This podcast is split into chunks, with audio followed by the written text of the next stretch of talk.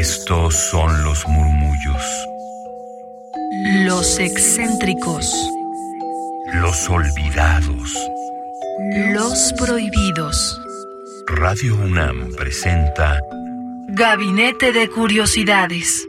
una galería de los archivos más extraños que han habitado nuestra frecuencia.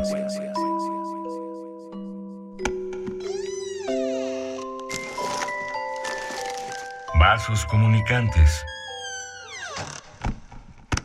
Muy buenas tardes, mis queridísimas almas gercianas. Están escuchándonos en Radio UNAM a través del 96.1 de FM en radio.unam.mx.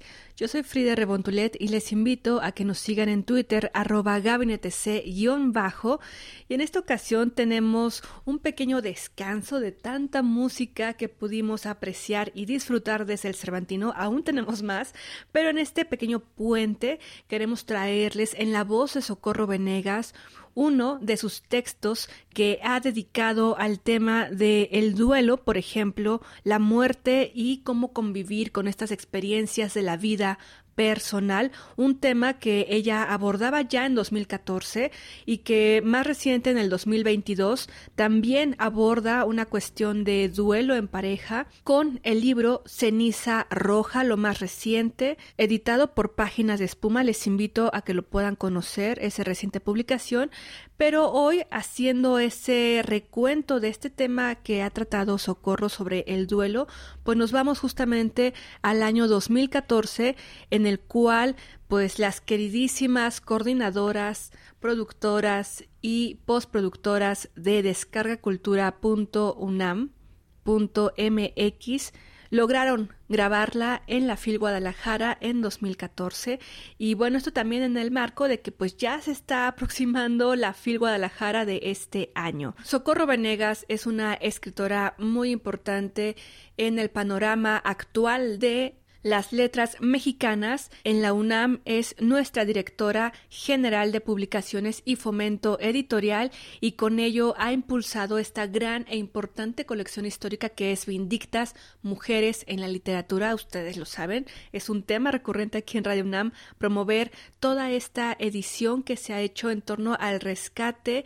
publicación, fomento y distribución de la literatura de mujeres del siglo pasado que de acuerdo al literario de ese entonces pues no podían entrar del todo con ese gran festejo y luces sobre ellas. Entonces bueno, para no desviarnos tanto en la conversación porque vaya que hablar de Socorro Venegas y con Socorro Venegas es todo un disfrute en cuanto a estos temas de la literatura y también de cómo las mujeres han estado siempre en las letras.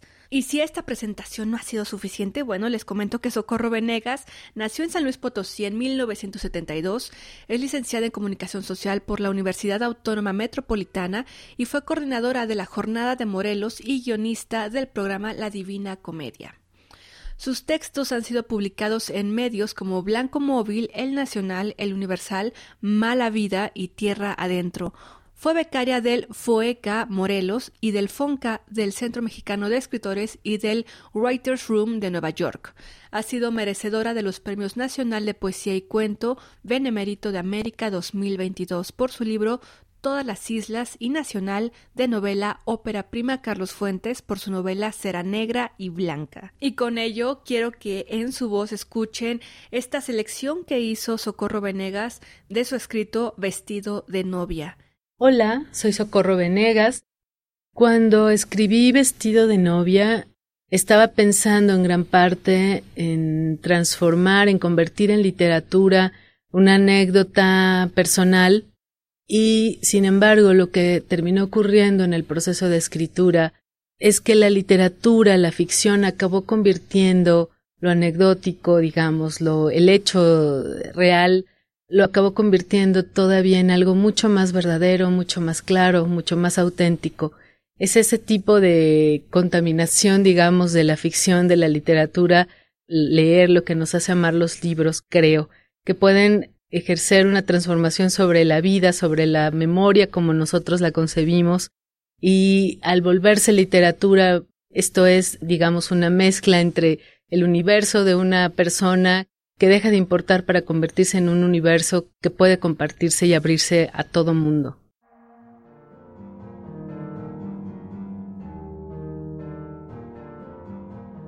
Socorro Venegas, vestido de novia.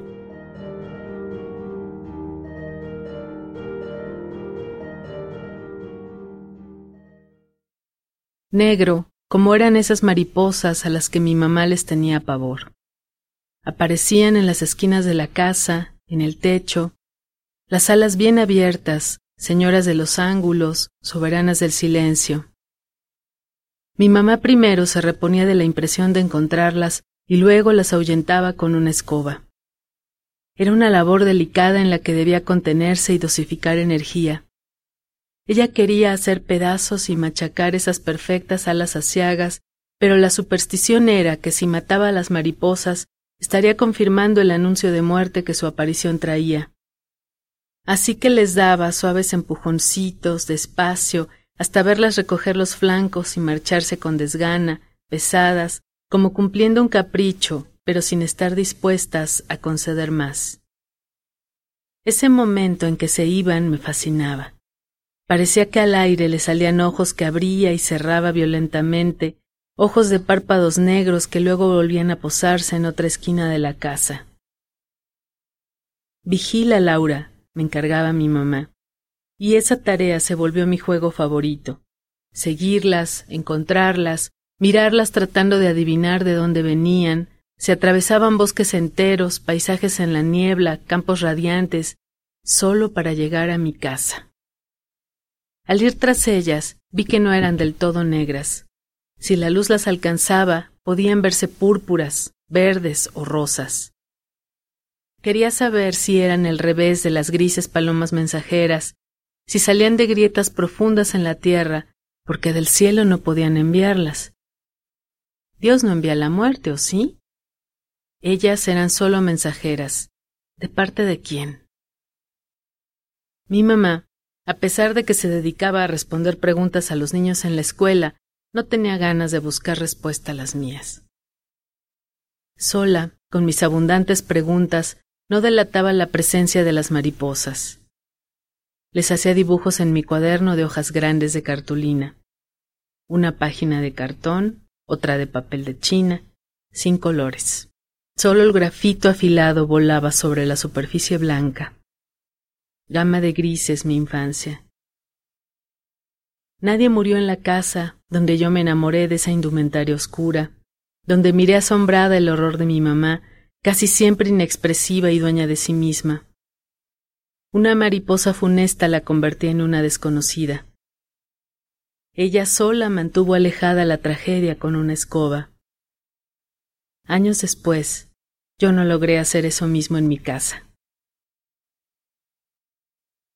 Levántate y libérate de esto, por favor, rogué cuando en el cementerio me permitieron entrar a una sala especial para ponerle la camisa del Cruz Azul antes de que lo metieran en el ataúd. Estaba acostado sobre un tapete plástico en el suelo y yo quería que se levantara como un Lázaro bíblico. El embalsamador me dejó sola. Era mi último gesto romántico. Yo quiero vestirlo, dije. Antes, cuando pidieron mi autorización para evitar que el cuerpo se deteriorara por el terrible calor de mayo, tuve que firmar un consentimiento. Me arrepentí de haberlo hecho cuando me informaron que el método era inyectarle formaldehído. Él sentía terror por las agujas. Ya no le dolerá, ¿verdad? Me consulté en voz alta. El hombre de los servicios funerarios alcanzó a escucharme y tuvo a bien responderme como si fuera una niña de cinco años. Claro que no, él ya está en el cielo. Esto habría hecho reír a Aldo. Era un agnóstico feroz. ¿Qué podía saber yo de cadáveres? Y sin embargo, creía saber todo de Aldo. Pedí que me dejaran sola. Iba a vestir a mi marido. El encargado asintió con respeto.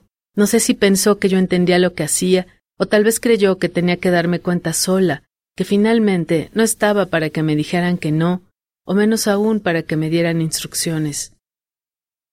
En cuclillas, Comencé a enrollar la camisa para meterla por su cabeza, y fue lo único que logré.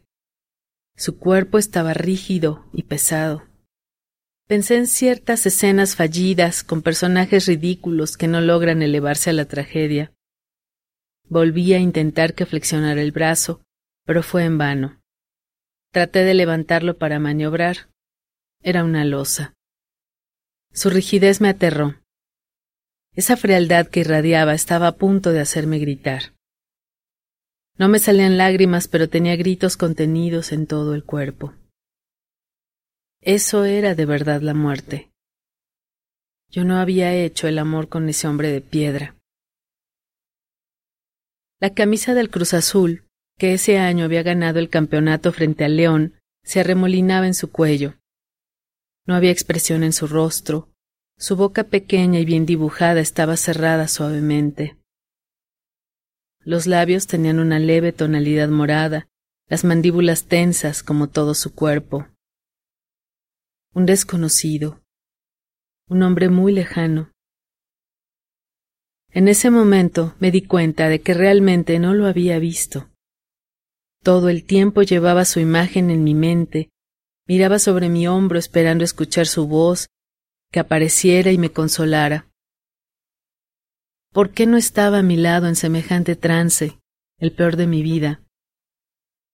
Quería saber cuándo habíamos juntado nuestros cuerpos desnudos la última vez, que me lo dijera él.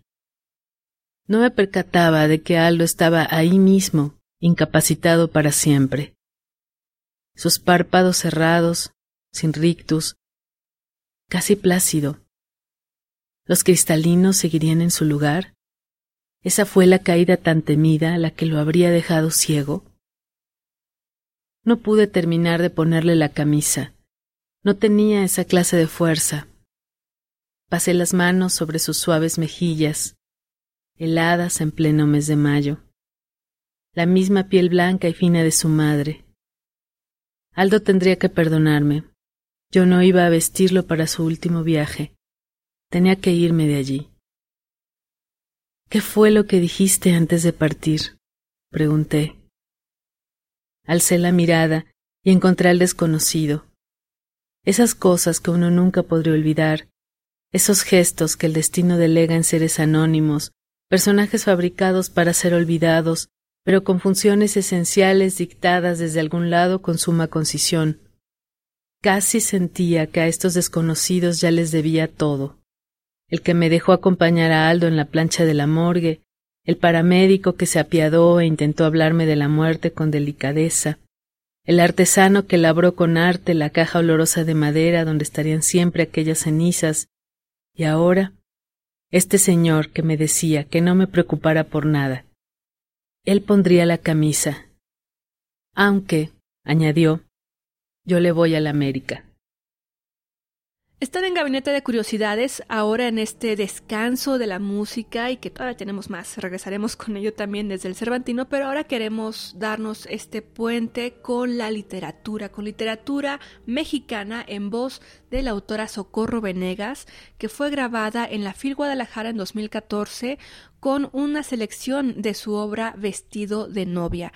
Esto fue posible gracias a Tusquets, la editorial, y a Descarga Cultura, quien pudo grabarla allá en la FIL Guadalajara a cargo de Gabriela Lozano y Fabiola Rodríguez. Recuerden conocer todos los contenidos que tiene descargacultura.unam.mx y también nuestro podcast en radio.unam.mx, en el cual estoy segura que encontrarán algo que llame a sus sentidos en el momento en que estén pasando. En esta ocasión, temas sobre el duelo y lo personal, lo familiar, en voz de Socorro Venegas. Yo soy Frida Rebontulet. Pasen excelente tarde, día, noche, donde sea que nos estén sintonizando y síganos en Twitter arroba gabinetec-bajo. Hasta la próxima. Radio UNAM presentó Gabinete de Curiosidades. Refugio de experimentación, memoria y diversidad sonora. Dispara tu curiosidad en la próxima emisión.